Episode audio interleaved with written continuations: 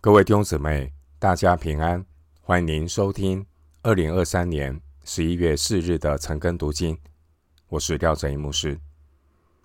今天经文查考的内容是《箴言》十一章十六到三十一节，《箴言》十一章十六到三十一节内容是论人生的价值与施舍的智慧。首先，我们来看《箴言》十一章十六到二十二节：恩德的妇女得尊荣，强暴的男子得资财。仁慈的人善待自己，残忍的人扰害己身。恶人经营得虚浮的工价，撒义种的得实在的果效。恒心为义的必得生命，追求邪恶的必致死亡。心中乖僻的，为耶和华所憎恶；行事完全的，为他所喜悦。恶人虽然联手，必不免受罚；义人的后裔必得拯救。妇女美貌而无见识，如同金环戴在猪鼻上。经文十六到二十二节，主题是。判断人生价值的标准。十六到十七节这两节经文的内容是一对平行的句子，内容是以正反正反的方式来呈现。经文十六节提到恩德的妇女，十六节描述这些表面上看起来软弱的妇女，却因他们的才德。得到尊荣，十六节比十六节强暴的男子所拥有的资财更有恒久的价值。经文十七节提到对别人仁慈的人，表面上好像吃亏，但实际上是善待自己，提升了内在的价值。经文十七节也提到对别人残忍的人。表面上他好像占了便宜，但实际上是老害己身。十七节，他损害了内在的价值。上帝审判人的法则是：你用什么量器量给人，也必用什么量器量给你们。马太福音七章二节，经文。十八到十九节内容是一对平行的句子，表达的方式是反正正反来呈现。经文十八节说：“恶人经营得虚浮的工价，这种做亏心事得到的利益是虚浮的工价，最终的结果必致死亡。”十九节。经文十八节又说：“撒义种的。”得实在的果效，行义的价值是实在又确定的。行义的结果是得生命。一人行义并不会立竿见影，所以一人行义需要带着信心，忍耐等候地里宝贵的出产，直到得了秋雨春雨。雅各书五章七节。经文十九节说：“恒心为义的必得生命，追求邪恶的必致死亡。”十九节是表达两种不同价值观的结局下场。经文二十到二十一节内容是一对平行的句子，表达的方式是以反正反正来呈现。弟兄姐妹，人的心思和行为决定了他到底是神所喜悦的，还是被神所憎恶的。二十节，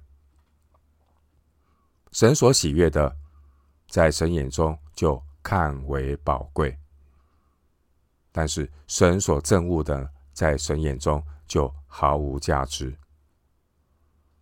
经文二十一节说：“恶人虽然联手。”必不免受罚，异人的后裔必得拯救。弟兄姐妹，神要拯救他看为宝贵的，而人为了短暂利益所行的恶，都要被神所厌弃。经文二十二节提到无见识的妇女，与十六节恩德的妇女前后对应。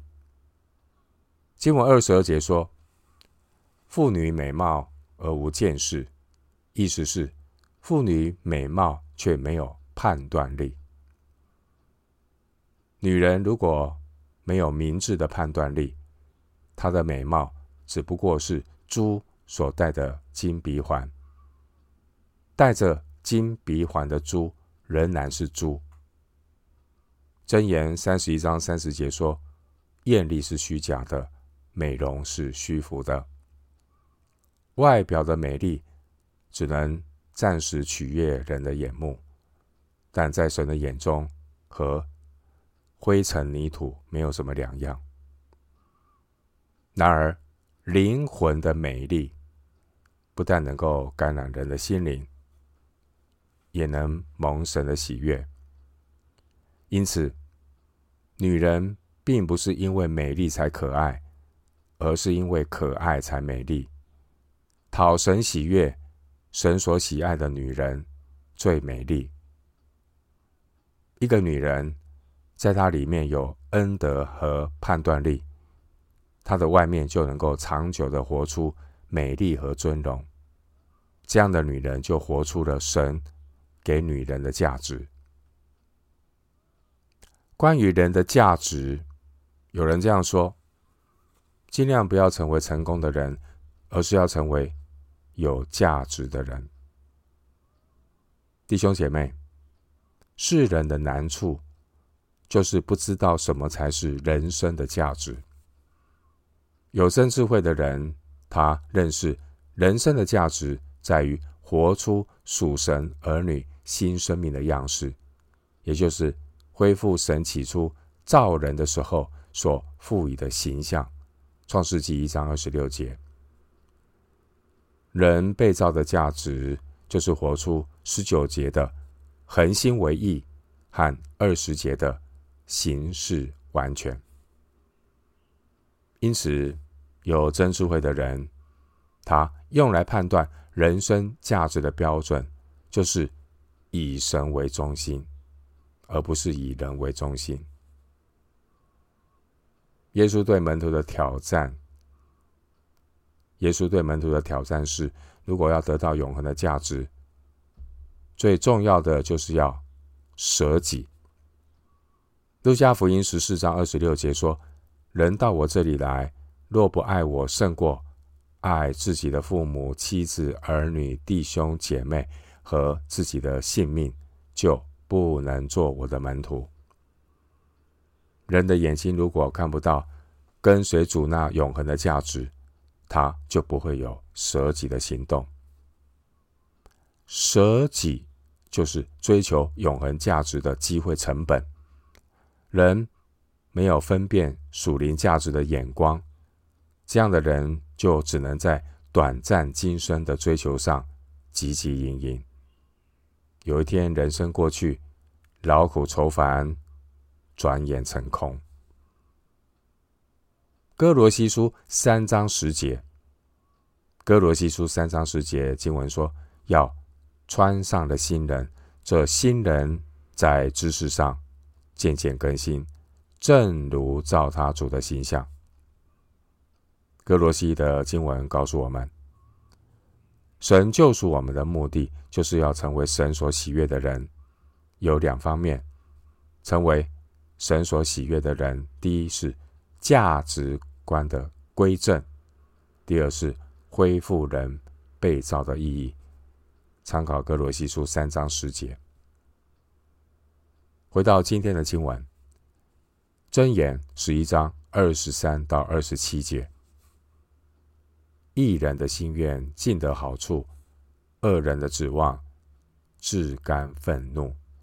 有失散的，却更增添；有吝惜过度的，反自求法。好施舍的，必得丰裕；滋润人的，必得滋润；囤粮不卖的，民必咒诅他；情愿出卖的，人必为他祝福。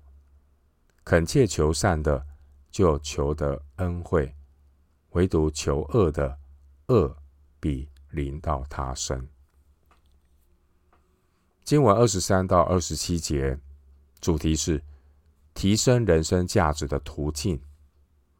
二十三到二十四节的内容是一对平行的句子，写作的方式是以正反正反来呈现。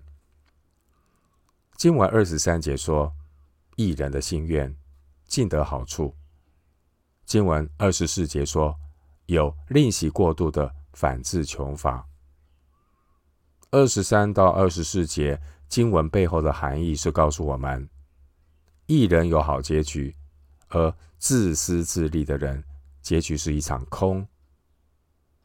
主耶稣曾说：“人的生命不在乎家道丰富。”经文二十三节可以对照十章二十八节的内容。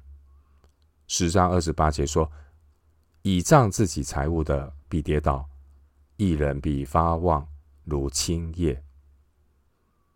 经文二十三节说：“一人的心愿尽得好处，恶人的指望自甘愤怒。”二十三节首先提到一人的心愿，一人的心愿是为了别人的好处，结果却自己也得了好处。经文二十三节有提到恶人的指望，恶人的指望是。损人利己，但结果却给自己招来神的愤怒。经文二十三节可以对照二十四节。二十四节经文说：“有施善的，却更增添；有吝惜过度的，反致穷乏。”经文二十五到二十六节，二十五到二十六节，作者引用农业方面的比喻。来做说明。经文二十四节，作者观察到有施善的，却更增添；有吝惜过度的，反制穷乏。接下来二十六节，二十六节，作者做出具体的说明：囤粮不卖的，民必咒诅他；情愿出卖的，人必为他祝福。另外，经文二十五节说：好。施舍的必得丰裕，意思是祝福别人的必得丰裕。换句话说，祝福别人的神也让他的牲畜肥壮。经文二十五节说，滋润人的必得滋润，意思是用自己的水泉帮别人浇灌田地的神，也使他的田地得着浇灌。我们帮助别人，实际上就是在帮助自己，这也是爱人如己的属灵法则。利未记十九章十八节，经文二十六节说：“囤粮不卖的，这是指在缺粮的时候囤积、观望、待价而沽，也就是所谓的发灾难财，这是很要不得的。”经文二十六节说：“情愿出卖的，这是指在饥荒的时候，籴粮给人，给人有路可走。”可以参考创世纪四十一章五十六节。经文二十七节的“善”与二十三节的“好”原文是同一个词。二十七节和二十三节经文是彼此关联，前后呼应。二十七节提到求善的，这是指为别人求好处。二十七节提到求恶的，求恶的人会去咒诅别人。弟兄姐妹，我们为别人求什么，最终却是自己得到了什么，这是一个属灵的法则。马太福音七章八节说：“因为凡祈求的就得着，寻找的就找到了。”一个有真智慧的人，他提升人生价值的途径，不是让自己增加多少，而是让自己减少多少。有真智慧的人，他提升人生价值的途径，不是追求自己拥有多少，而是学会舍去多少。约翰福音十二章二十三到二十五节，基督徒要学会断舍离，包括属灵方面的断舍离，还有物质方面的断舍离。使徒行传二十章三十五节告诉我们，施比受更为有福。经文二十三节提醒我们学习一人施舍的智慧。一人施舍的智慧，就是你所施舍的，其实都是不能保留的身外之物，但神却透过你的施舍去祝福别人的需要。凡是为神所做的施舍，那所创造的价值是不会失去的。基督徒要学习节制自己肉体的欲望，并且去分享神给你的恩典。来丰富自己属灵的生活。真智慧就是分享的快乐加倍的多，这是管家的智慧。弟兄姐妹，神给基督徒恩典，包括时间、金钱、才干、属灵的恩赐、物质上的祝福。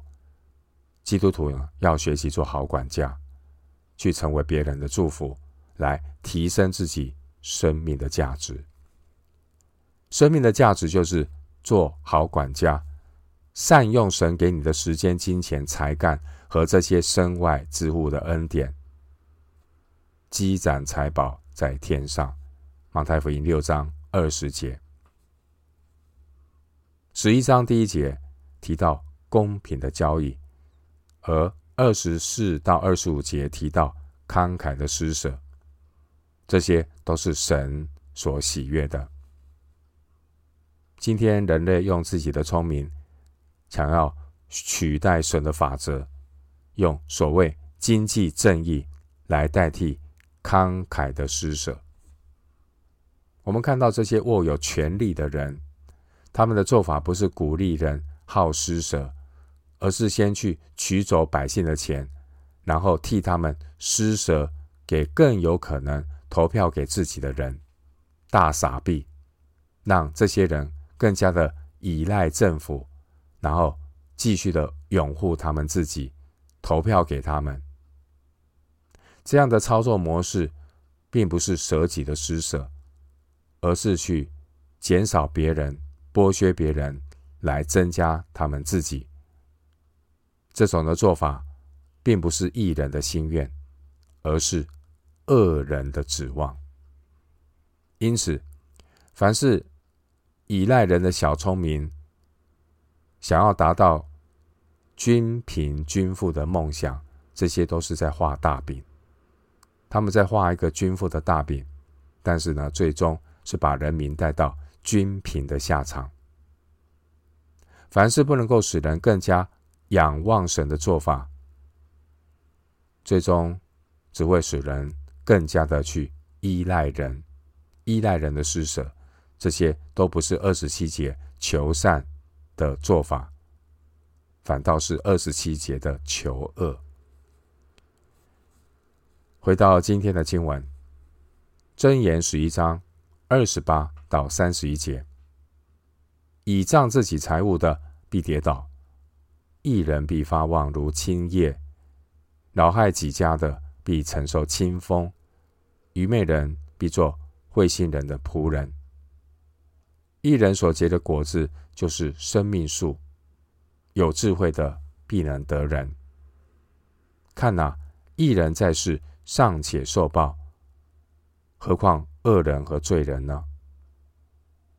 经文二十八到三十一节，主题是倚仗财富和仰赖智慧的比较。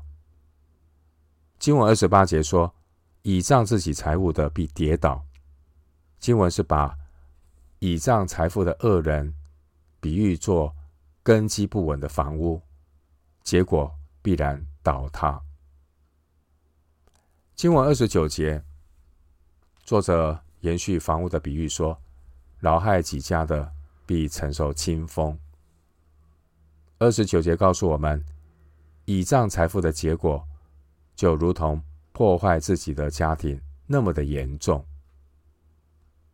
圣经约书亚记七章二十四到二十六节有提到雅干，就是前车之鉴，他最后落得一场空。约书亚记七章二十四到二十六节，经文二十九节说：“愚昧人必做慧心人的仆人。”经文的意思是，仰仗、倚仗财富的愚昧人，他们的结果就是家道败落，卖身给有智慧的人做奴仆。经文二十八节说：“义人必发旺如青叶。”二十八节。把有智慧的艺人比喻作一棵树。经文三十节延续树的比喻说，艺人所结的果子就是生命树。弟兄姐妹，一个能够供应别人生命、拯救别人生命脱离死亡的艺人，他就好像撒母耳记上二十五章三十三节。撒母耳记上二十五章三十三节有记载，一位智慧妇人，名字叫雅比该，她很有智慧，避免大卫大开杀戒。一个能够供应人、拯救人脱离死亡的异人，就如同三十节所说的，有智慧的必能得人。这棵树的果子。就可以吸引人归向智慧。